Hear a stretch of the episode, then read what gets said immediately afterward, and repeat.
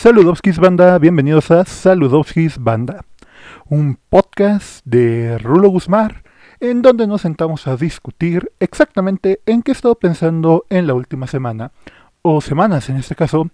Nuestra primera edición la había estado postergando mucho porque me costaba trabajo encontrar qué hacer, pero por fin lo hay.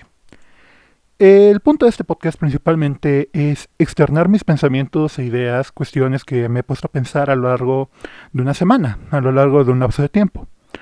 Entonces, en él mi objetivo es hablar de lo que he leído, lo que he visto, lo que he consumido y las conclusiones a las que he llegado luego de haberlo hecho.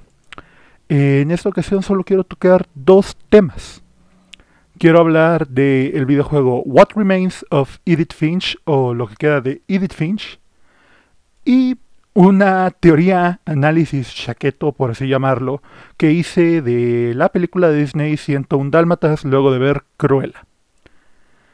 Bueno, sin más que decir, pues vamos a empezar.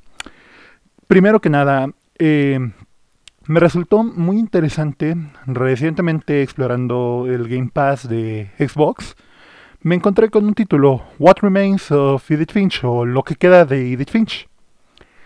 El juego ya había visto un poco de él y la verdad me pareció una obra pretenciosa. E, ese es el detalle, muchas veces uno ve las cosas y dice esto es pretencioso, esto es ridículo y no se antoja. Francamente uno ve la portada que es una construcción sombría y en automático dice no, no, no es para mí, es demasiado pretencioso, debe ser un juego de esos artísticos. No, no se me antoja. Lo descargué y lo probé, luego de escuchar que solamente duraba dos horas. Y vaya qué grata sorpresa que fue. What Remains of Edith Finch, o lo que queda de Edith Finch, sigue la historia de, vaya la redundancia, Edith Finch.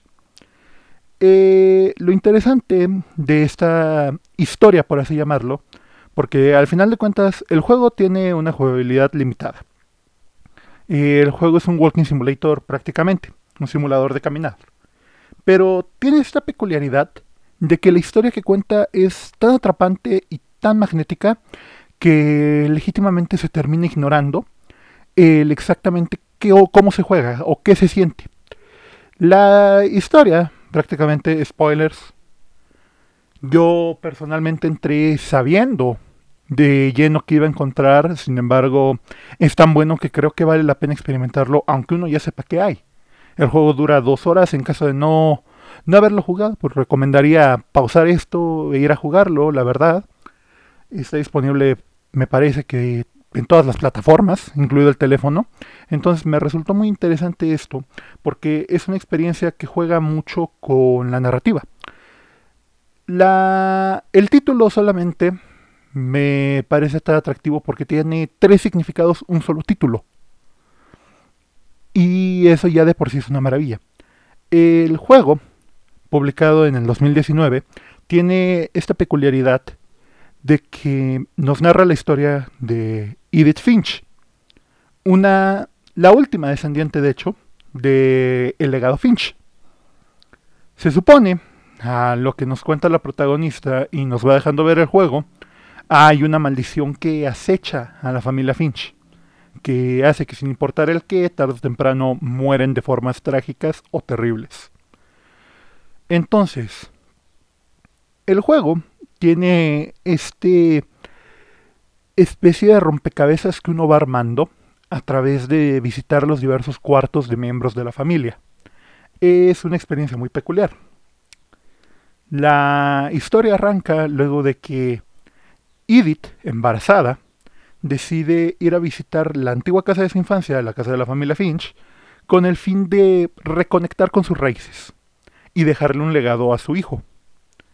Entonces, ella llega y la casa estaba abandonada ya por años.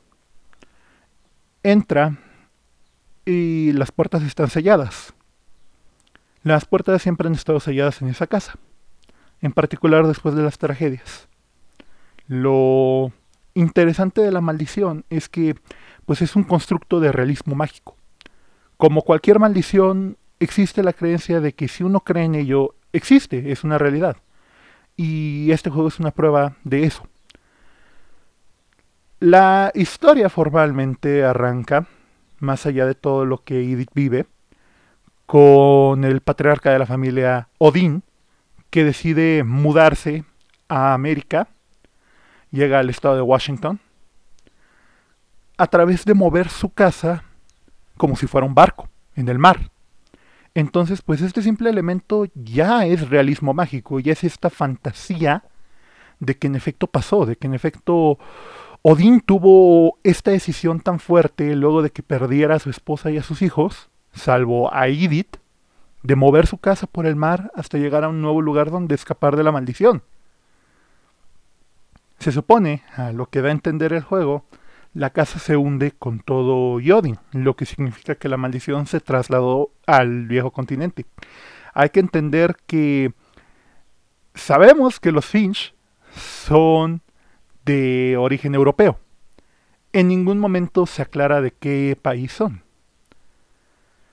Entonces es muy interesante esta perspectiva de una maldición. Uno entra a la casa y la casa es un personaje en sí mismo. La casa puede ser vista de tantas formas porque es un espacio amplio y ecléctico, construido prácticamente a partir de los gustos de cada miembro de la familia.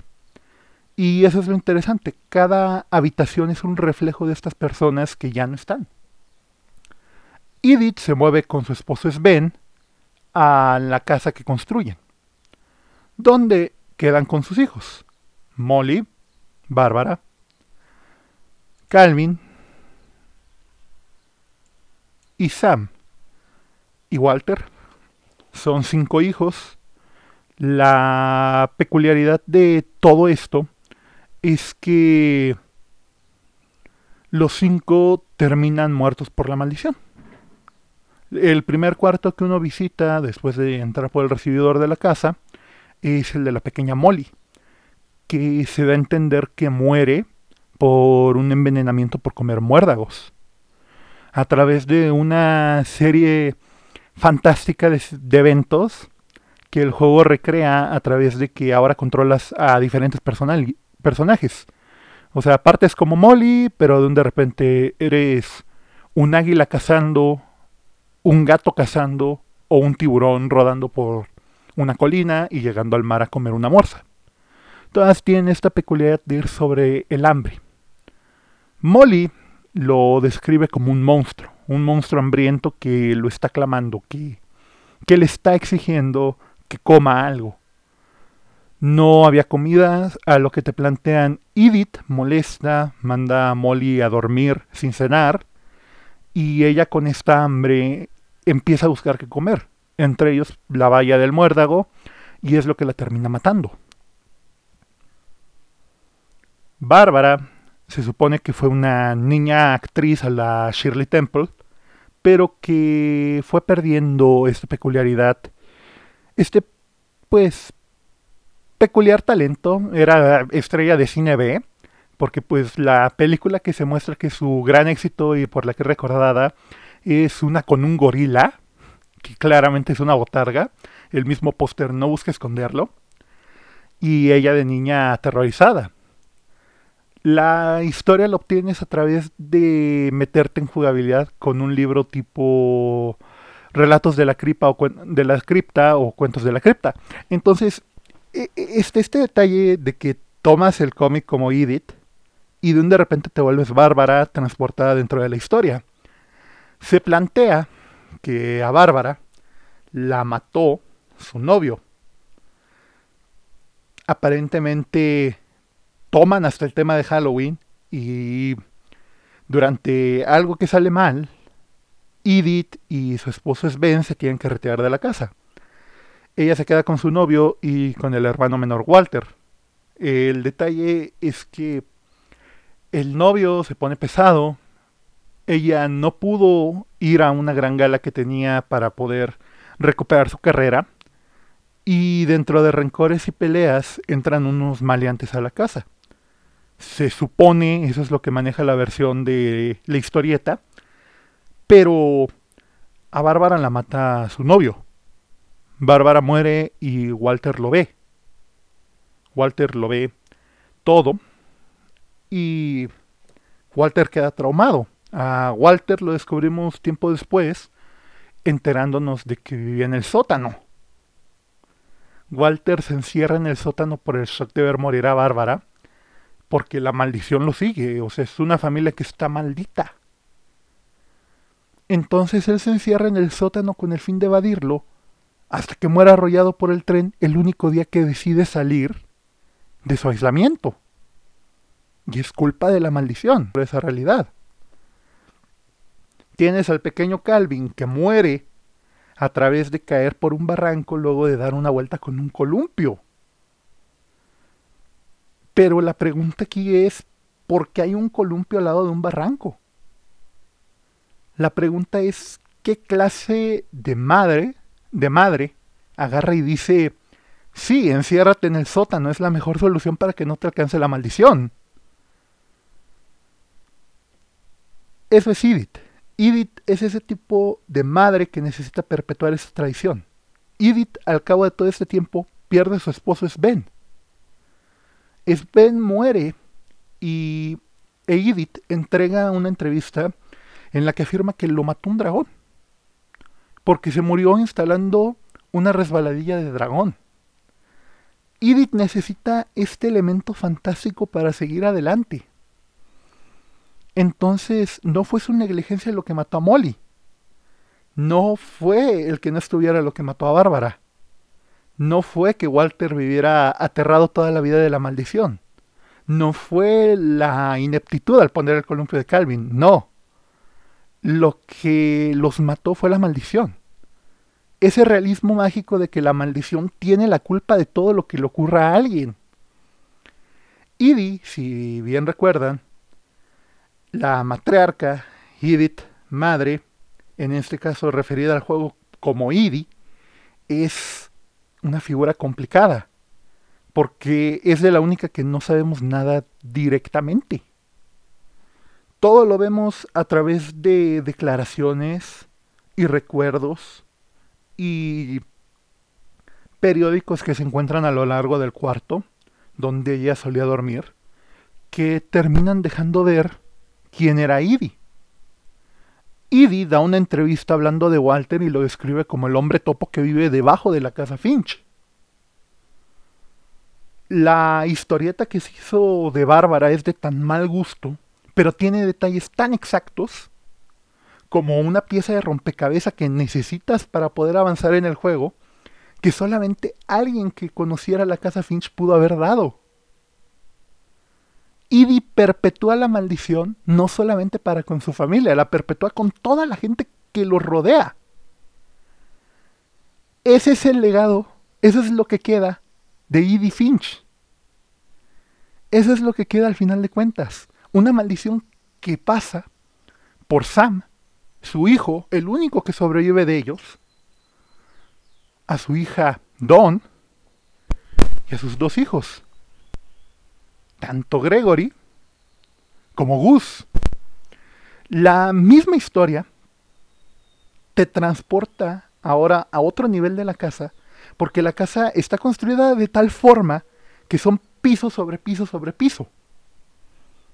Entonces, después de visitar los últimos pisos y el sótano, tienes que subir al segundo nivel de la casa, que son los cuartos construidos por ahí de los setentas donde el bebé Gregory se ahogó,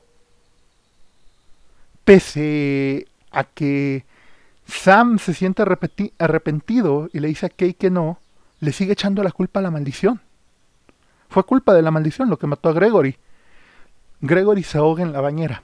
Y esa es una realidad que el juego no, no se limita a no darte. Es algo que te dejan muy en claro y muy explícitamente. El momento es bastante fuerte porque no es gráfico, y eso es lo peor del caso, no es gráfico. Cae en una sutil belleza que es dolorosa porque uno entiende lo que está pasando. Y de verdad que es uno de esos momentos que te la piel completamente. Saber que Gregory se ahogó y que eso hizo que se separara Sam de Kay es algo fuerte pero también lo entiendes porque fue una irresponsabilidad. porque quien se supone que la estaba cuidando era Kay, que por ir a atender a Edie ya no lo ve. Gus muere en una boda aplastado por un tótem luego de que empezó a hacer viento. Entonces, está esta narrativa de que entras al cuarto de los dos niños y encuentras la cometa que mató a Gus y los juguetes con los que se ahogó Gregory. Hay una persistencia en que estos cuartos retraten a esta gente. No a manera de un recuerdo, porque no es un recuerdo. Son prácticamente altares construidos para perpetuar esta narrativa. ¿Por qué razón Idi conservaría la historieta de la muerte de Bárbara? ¿Por qué razón conservaría el recorte de la muerte de su esposo? ¿Por qué razón conservaría el documento del divorcio de Sam y Kay luego de la muerte de Gregory? ¿Por qué razón conservaría el artículo del periódico donde describe a Walter como un hombre topo? Porque necesita perpetuar esta maldición. Cuando sales de la casa por última vez, antes de subir al tercer nivel, ves el cementerio familiar. Y es increíble porque hasta las tumbas están diseñadas para perpetuar esta narrativa de una maldición. Entonces, ves que la tumba de Bárbara es una estrella. Ves que la tumba de Calvin tiene motivo de astronauta y salió volando. Ves que la tumba de Walter tiene una réplica de un túnel con un hombre parado. Ves que hay una estatua de Odín en la casa hundiéndose. ¿Ves esto? O sea, está perpetuando una narrativa necesaria de que hay una maldición.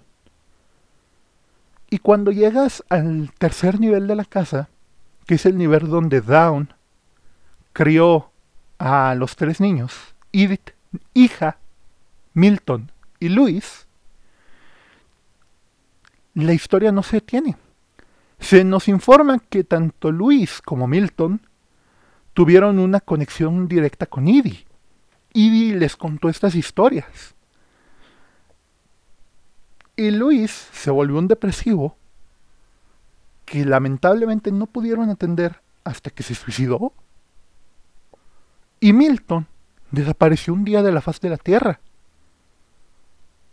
Entonces, otra vez volvemos a lo mismo, es culpa de la maldición. Pero, ¿hasta qué punto es culpa de la maldición paranormal, de la maldición esotérica? ¿Y hasta qué punto es responsabilidad de la creencia en una maldición? La maldición no existe, las maldiciones no existen. Lo que existen son las coincidencias que explicamos con una maldición. Ese es el mensaje del juego. No, no hay maldiciones. Son una serie de coincidencias que les dan sentido. Down, la madre de Edith, de Edith y la hija de Edith muere de cáncer. Y Edith lo dice claramente. Edith muere de vieja las únicas dos personas que no osaron creer en la maldición, porque Idi la perpetúa, pero no cree en ella, se burla. Y eso es algo que uno ve cuando empieza a ver cómo lo maneja, se burla y la perpetúa, pero no cree en ella. No es una creencia necia y ciega como la que le inculcó a sus hijos y a los hijos de estos. Es una creencia más bien derivada de una necesidad de justificar qué pasó. Porque muchas de estas muertes son por irresponsabilidad. Porque a Luis se le pudo atender. Si a Milton no se le hubiera tratado como se le trató, no hubiera desaparecido. Se supone, y lo que te deja en claro el juego, es que todas eran prevenibles. Todas estas muertes eran prevenibles. Pero la justificación en la maldición le quita responsabilidad a todos. Porque no pasó, no, no es importante. Es la maldición, la maldición nos persigue a todos. Este pensamiento mágico es dañino, sí. Es respetable, pero es dañino, porque al final de cuentas desencadenan todo.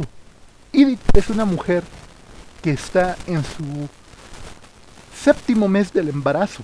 No tendría por qué estar haciendo las maniobras que hace a lo largo del juego. Pero las hace con el fin de perpetuar una maldición. Hay una parte eh, en la que estás caminando cerca del cementerio y la misma Edith lo cuestiona. ¿Por qué estoy haciendo esto? Mamá decía que estas maldiciones, eh, que la maldición no existía. Pero sin embargo la idea era maldita. Empieza a creer que tenía razón, empieza a entender a qué se refería. Y eso es lo impresionante. El juego te hace este planteamiento de que la maldición como tal no existe. No, no es real la maldición que los acecha. Pero el perpetuar la creencia de que hay una maldición es la maldición en sí misma. Todo perpetuado por Idi. Idi fallece casi a los 100 años, fallece a los 93 años. Idi enterró a, a sus nietos y a sus bisnietos para tal caso. Por una razón. Ella sabía que la maldición no era real. Eso es lo que queda de Edith Finch. Cuando al final del juego se te revela que la historia realmente la está leyendo el hijo de Edith. En el libro que Edith está escribiendo durante todo el juego, es impresionante porque entonces el título vuelve a adquirir otro significado. Lo que queda de Edith Finch, nieta, bueno, bisnieta, lo que queda de Edith Finch, es una criatura que va a crecer con estas historias y que muy probablemente va a seguir perpetuando la maldición de los Finch. Porque es tan real y es tan ficticio. El mismo juego no te hace un hincapié a que esto es real o no. Lo notas en particular cuando ves la desaparición de Milton. Milton traza una puerta mágica y desaparece. Y no se le vuelve a ver. La casa Finch está rodeada por un bosque. Pudo haber desaparecido, pudo haber muerto, se pudo haber lastimado. No se sabe. Y nunca te aclara el juego nada. Eso es lo que queda. Eso es lo que queda de perpetuar estas maldiciones. Esto es lo que queda de perpetuar estas ideas. Entonces, el título ya llevamos dos significados y el tercero es el del jugador. Cuando el jugador entra en el papel, porque ese es el detalle con la gran mayoría de los juegos, muchos piden que encarnes a un personaje. What Remains of Edith Finch no te pide eso, te pide que te quedes en tu papel como espectador de una historia. A tal grado que el texto, los diálogos y muchas cosas aparecen como letras textualmente en la pantalla, como algo con lo que puedes interactuar.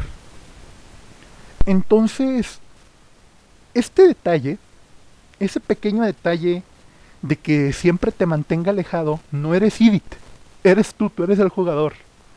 Y lo que queda de Edith Finch para ti no solo es la experiencia que vas a tener al terminar el juego, sino también la casa, el ver la casa. Eso es lo que queda de Edith Finch. Un escenario construido con ofrendas a esta gente, selladas. Se supone que Dawn, la, la madre de Edith, con el fin de impedir que ella creyera en esta maldición, selló todas las puertas Aún así, Edie, la abuela, manda poner perillas en cada una de ellas para que se alcance a ver. Cuando entras a la habitación de Molly por primera vez, Edie te hace el comentario de que ya la había visto, pero que es como entrar en una pintura. Está tan familiarizada con la maldición como todos. Por mucho que el esfuerzo de Down fue romper con esto. Por mucho que buscó romperla y que no creyera en ella, Edith sigue teniendo este pensamiento fantástico que le inculca a su hijo, aunque ya no esté viva. Entonces, este es el tema. Y uno de los temas que maneja el juego es la maternidad. Es esta cuestión de maternidad. Edie es una mujer complicada. Es una mujer que fue negada de su maternidad por una enfermedad, por una plaga que azotó a su país.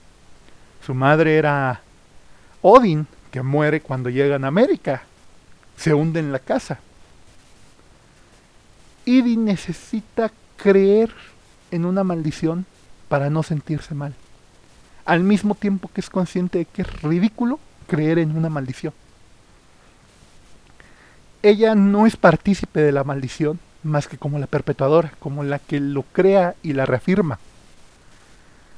Idi es un personaje complicado porque niega una responsabilidad maternal a través de la maldición. Como ya se comentó, con la muerte de Molly, con la muerte de, Bárbara, con la muerte de Calvin, con la muerte de Walter, son una maternidad negada. Negada por la maldición. Si la maldición existe, yo no tengo la culpa de que les pase algo. Es la maldición. Mi esposo murió, no era ni de la familia, pero es culpa de la maldición. Es culpa de la maldición. A mi hija la mataron porque yo no estaba, porque tuve que atender un accidente, sí, pero sigue siendo una maldición. Porque yo permití que se quedara con esta persona. Molly murió de hambre y ella tuvo la culpa de no darle de comer. Pero no la tiene porque existe la maldición como justificación de por medio. No tiene sentido buscar una maldición. A tal grado que Sam la perpetúa cuando muere Gregory. La esposa Kate por la inestabilidad que sintió al momento lo deja. Y en la carta que lees cuando estás leyendo el reporte del divorcio, él mismo se lo dice, no te sientas mal, no fue tu culpa, fue culpa de la maldición. Eso es lo que dice mamá. Es un pensamiento que se deslinda completamente de la maternidad. Down, buscando romper con este ciclo, decide no enseñarle a Edith la maldición, no acercarla a este realismo fantástico de que hay una maldición que rodea a la familia. Pero Edith, la abuela, insiste en perpetuarle esta idea de que sí la hay. Con estos altares, con estas rendijas, con estas historias fantásticas que cualquiera que fuera un niño maravillarían, a través de esto le está perpetuando la idea. Y Dawn es partícipe, porque al querer negarla solamente le está validando aún más. La quiere negar con Luis y aún así ella deja la puerta del cuarto sellada con una perilla. Aún así ella conserva la carta que la psiquiatra le escribió en la cama. No lo pudo haber puesto Idi, porque el mismo juego te aclara que para cuando estos sucesos ocurren, Idi ya es una anciana que necesita un tanque de oxígeno para estar. Down lo hizo. Down también perpetúa una leyenda en la que no cree. Solo que a diferencia de Idi no quiere transmitirla, quiere cortarla. Pero al querer cortarla solamente la está perpetuando. Solamente la está dejando vivir. La niega pero la niega con una fuerza tal que la valida. No existe una maldición, son coincidencias, excepto estas que son coincidencias terribles que se justifican con una maldición. Es este tipo... E, e, es como decir, no pienses en esto. En automático vas a pensar en eso. Entonces, ella al querer negarlo solamente lo está confirmando, solamente lo está validando. Porque cuando la lógica y la razón que uno encuentra en las cosas ya no tiene valía, por mucho que niegues que no hay una maldición, la estás validando porque es la única explicación dentro de una cosmovisión que tiene sentido. Dawn indirectamente está perpetuando la maldición. E Edith, al dejarle a su hijo como único recuerdo, como única manera, la maldición de entender a su familia, la está perpetuando aún más. Edith es consciente y a lo largo que va visitando la casa, se hace el mismo planteamiento de que tal vez no debería contarte estas historias. Pero son la historia de tu familia, no la puedo borrar, no la puedo tapar. Necesito entonces justificarlo. ¿Por qué lo estoy haciendo? Porque es tu familia, es tu legado. Es lo que te antecede, es lo que te hace estar en donde estás. Entonces, eso también es una excusa para poner en riesgo su vida y reconectarse.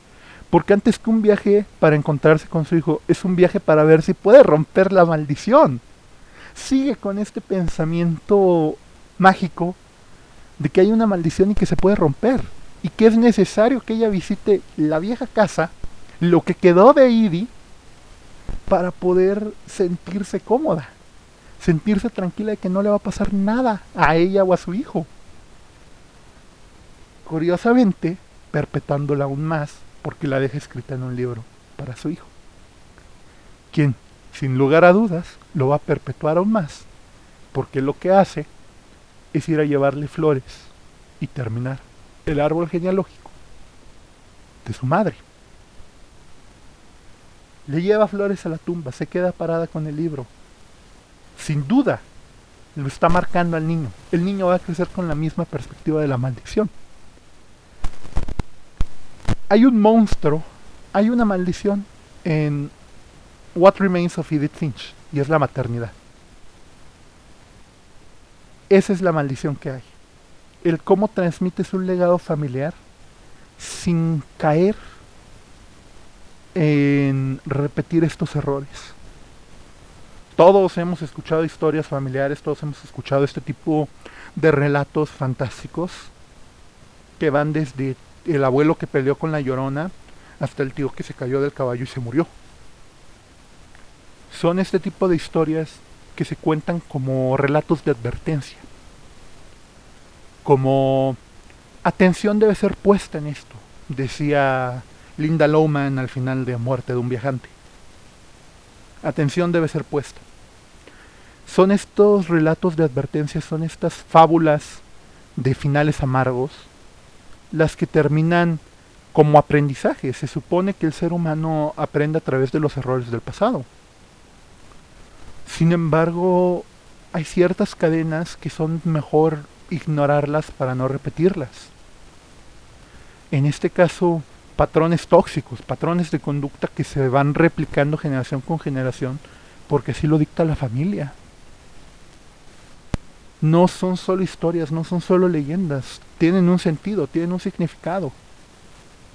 Desde una resignación a tu estado, desde el pensamiento fantástico, estas historias mantienen un orden.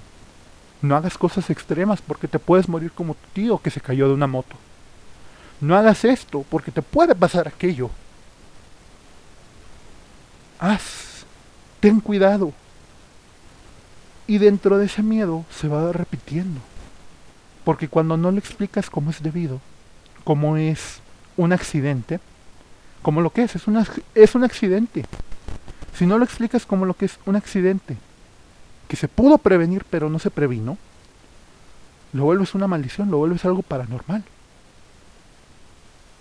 Y dentro de la paranormalidad lo vamos a repetir. El miedo solo atrae las cosas porque impide pensar lógicamente. Entonces, por eso se me hizo tan interesante jugar esta experiencia, porque no lo llamaría un juego, no es un juego de ninguna manera, no es un videojuego, es una experiencia narrativa. Es un walking simulator, o sea, francamente es un walking simulator y usar esos términos como experiencia narrativa son más para darle gusto a un desarrollador que a otra cosa. Es una experiencia narrativa. Es una historia realmente. Es un cuento de hadas el juego, la verdad. Tiene un lenguaje sublime, tiene una música sublime, sabe pegar muy bien en los momentos que debe. Es una maravilla, la verdad. Y viendo las críticas que recibió en su momento de salida, están justificadas. Fue muy criticado porque fue como de, pues es un juego indie, ¿por qué caramba se está teniendo esa aceptación? Es un walking simulator, los walking simulators no son videojuegos y pues no, no lo son. Estoy completamente de acuerdo. Pero es una experiencia, es una narrativa, es una historia tan fuerte que resuena tanto que puedo entender por qué la gente se encontró en ella. Y por qué se volvió tan brillante, tan admirada. Ahora bien, eh, el otro tema del que quiero hablar en este podcast, el primero que estoy grabando, es un Dálmatas. Sí, cambio diametral completo de la conversación. Vamos a hablar ahora de un Dálmatas, la película de Disney basada en el cuento británico. un Dálmatas.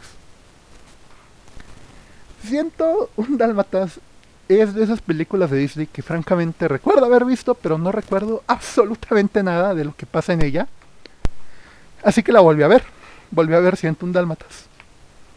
Y me resultó interesante, cuando menos. Estaba viendo un análisis en video acerca de cómo retratamos a la mujer que es villana en la ficción cómo se le retrata a una villana y a un villano, qué diferencias hay. Y como ejemplo, en el video utilizan a Cruella de Vil,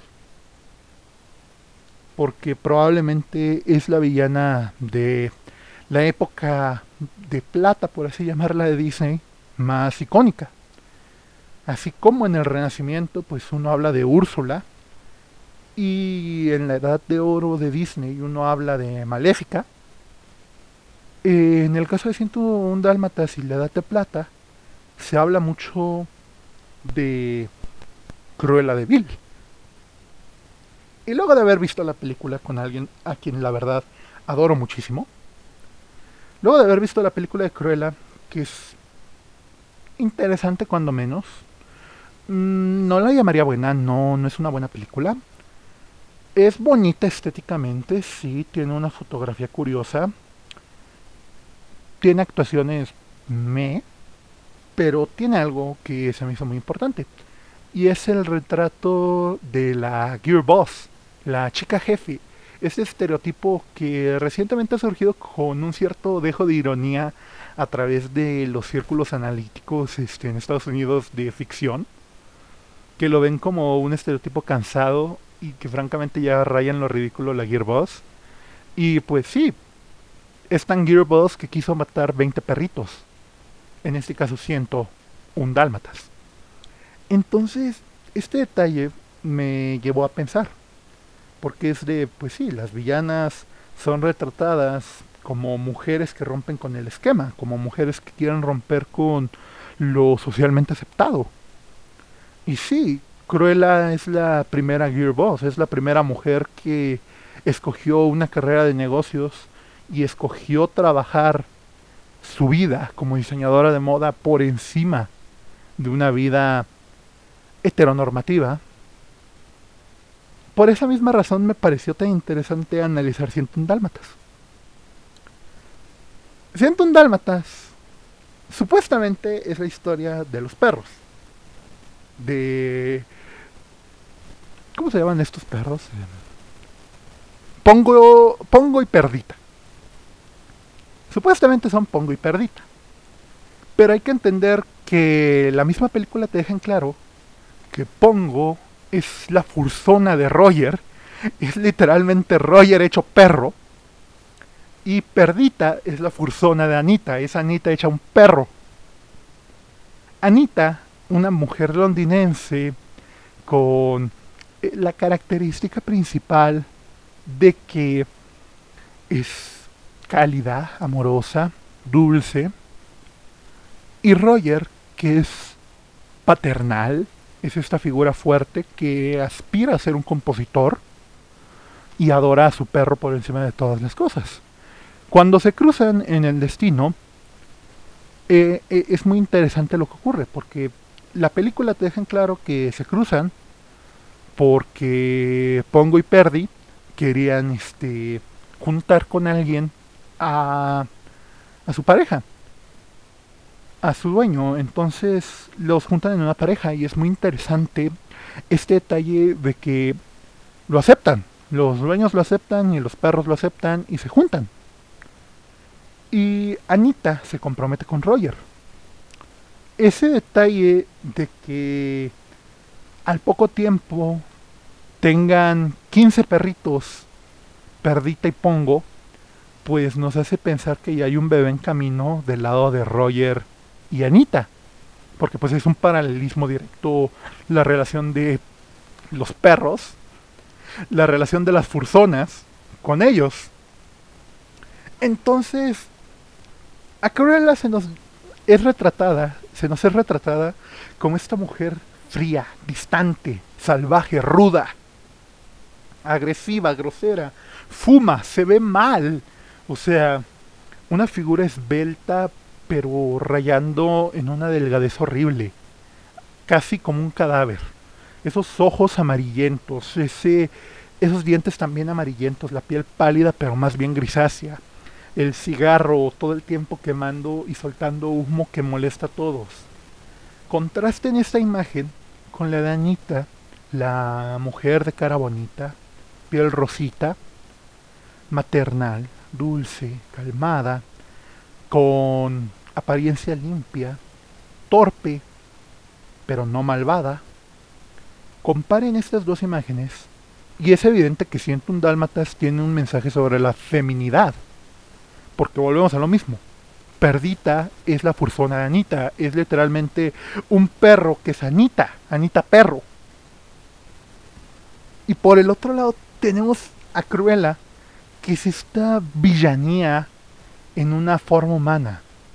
No es una figura de reloj porque la misma película te demuestra que Cruella es delgada y horrible. Porque pues todo el mundo sabe que la gente delgada es horrible, no hay de otra. En ese extremo como Cruella es simplemente horrible e inaceptable. ¿Cómo es posible que el cuerpo humano se deforme tanto? Por Dios. No. Es ese contraste entre estas dos mujeres lo que desencadena los eventos. Cruella es una mujer que dejó su vida porque se nos deja en claro que Cruella ya no puede ser madre.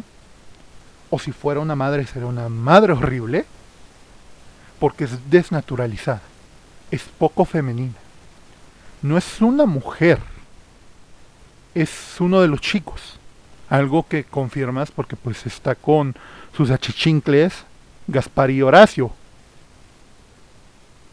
Entonces, este detalle de que se nos ponga a Cruella como que tiene esta idea de hacer un abrigo de piel con cachorros. Hay que entender, de nuevo, no me cansaré de decir esto, perdita y pongo, son furzonas son una representación canina de Anita y Roger.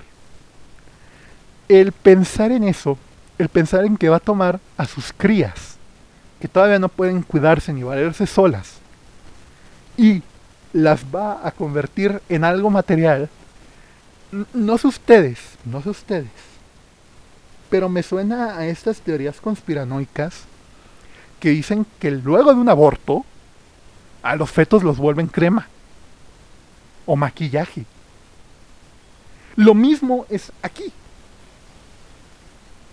Cruella va a abortar a estos perros de la existencia. Y dentro de su desnaturalización poco femenina y poco maternal, no ven nada de malo. Son solo pieles. No hay nada más que esconder, son pieles van a ser un abrigo. Y no solamente le robó a Roger y Anita, perro. Le robó a varias familias porque termina con 99 cachorros que va a volver en un abrigo y que al final son rescatados.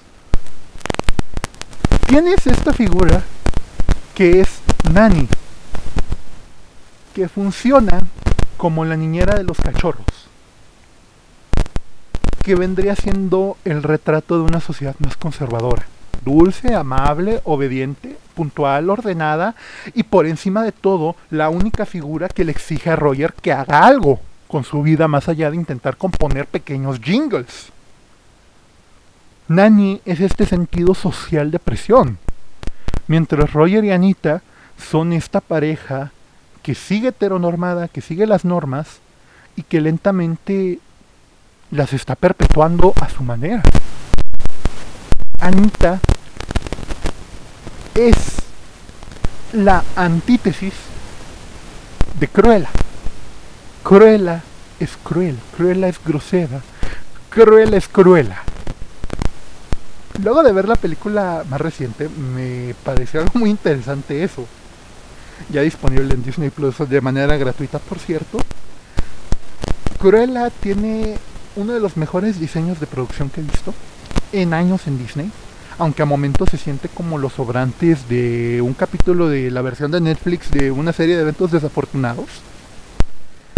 Y otras veces simplemente se ve horrible los perros en CGI no los puedo superar. Juro que en mis pesadillas todavía veo perros en CGI. Pero hay algo. La película busca matizarte como que Cruella fue formada por la sociedad así. Pierde a su madre en manos de la baronesa. Así que no tiene un acercamiento maternal. Porque ella queda con Horacio y Gaspar a su suerte, niños de la calle. Entonces, este detalle de contraste de que en la película se nos plantea que Cruella es desnaturalizada por decisión y que está justificado, es el cambio de épocas en Disney. Hay que tener en cuenta algo. Siento un Dálmatas, la original, salió en los 60 precisamente fue una revolución cultural el cómo se veía, porque por primera vez se usaban Xerox. O sea, se tomaba, se hacía el dibujo, se hacía el trazo del boceto y se hacía la copia en celuloide para pintar. Es una película tan criticada en su momento que el mismo Walt Disney, la primera vez que la vio, simple y sencillamente se desesperó tanto que aventó la mesa con el proyector y dijo, ¿qué demonios es eso? Es horrible porque era una técnica de animación que se veía mal. Al menos para ellos se veía mal. Entonces, son los 60, es en el 61. Es posterior al gran éxito que fue este La Bella Durmiente. El hecho está en que son los 60. Es una perspectiva principios de los 60. Es una perspectiva todavía muy conservadora sobre este estilo de vida que cada vez más se está hablando en el colectivo. El de esta mujer empoderada, el de esta mujer que decidió escoger los negocios y escoger una vida liberal, por así llamarla, antes que una vida. Hay una lectura que se hace mucho de los villanos de Disney, que es este, que están con queer coding, que son villanos que por naturaleza se deben de entender como queer. Y ese detalle de que Cruella de Bell, soltera, amargada, frívola, distante, viva con dos hombres, Horacio y Gaspar, incompetentes, idiotas. Su perspectiva del masculino no es como la del frágil caballero azul que es Roger, que salvó a Anita de vivir una vida como maestra como modista en la versión del 90 con Glenn Close, la salvó. Para Cruella no hay un caballero azul, no hay quien la pueda salvar. Y eso es algo que también perpetúa la película del 2020. Es este distanciamiento de que Cruella es una mujer solitaria es una mujer que no guarda afecto a nadie ni a nada, más que su pasión que es la moda. Entonces este detalle de que Cruella de Vil es una figura distante con el queer coding que debemos entender que muy probablemente hay algo de subtexto ahí. Porque claro, no todos son Úrsulas o Garfios, pero ese diseño que al menos para estándares de la época, si uno mira caricaturas de la época y retratos de lo que era una lesbiana de la época, puede encontrar a Cruella, hasta en el cabello pues relativamente corto. Esa figura esbelta, esa figura amargada casi como una Audrey Hepburn en Breakfast at Tiffany's, pero bizarra destrozada completamente. sin esa feminidad. Lo que pasa con estas figuras cuando crecen y se amargan. Prácticamente eso es lo que es Cruella de Vil.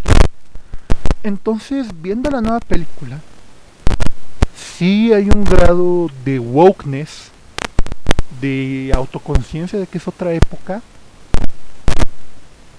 pero no es mejor. No, no, no justifica. La película te busca justificar a Cruella, pero en ningún momento te busca que aprecies a Cruella. Pero bueno, esa solo es mi perspectiva chaqueta sobre una película que vi.